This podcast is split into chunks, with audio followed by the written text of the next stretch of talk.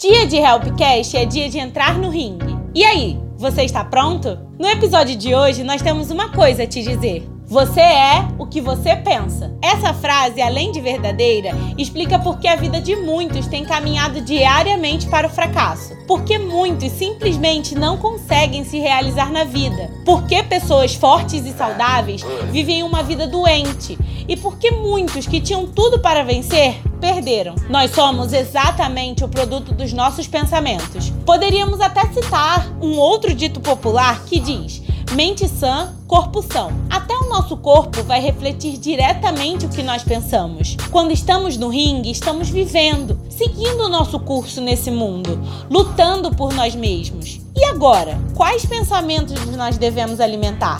Desistir? Jogar a toalha? Tirar a vida? Se entregar aos problemas, aos traumas, às situações que aconteceram e que você teve ou não culpa?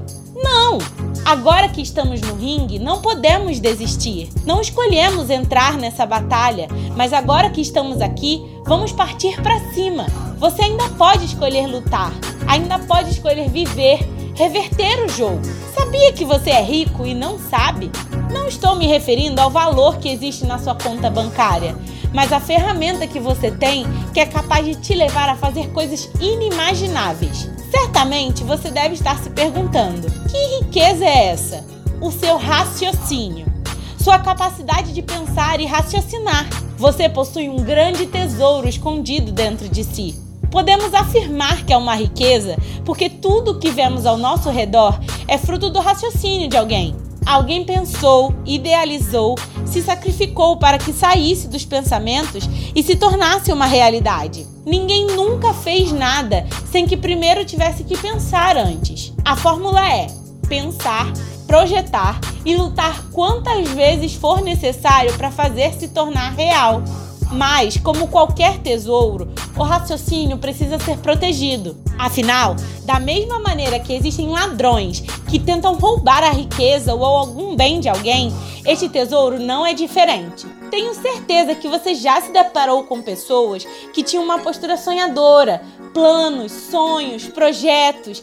Eram pessoas visionárias, mas por conta de um trauma ou alguma situação que enfrentaram, tiveram a sua riqueza roubada por aquela situação e simplesmente se entregaram aos pensamentos negativos. Da mesma maneira que os pensamentos negativos podem sujar a mente de alguém, eles podem fazer de tudo para roubar essa riqueza, nos fazendo acreditar que não há nada que possamos fazer para mudar nosso exterior, que não podemos vencer.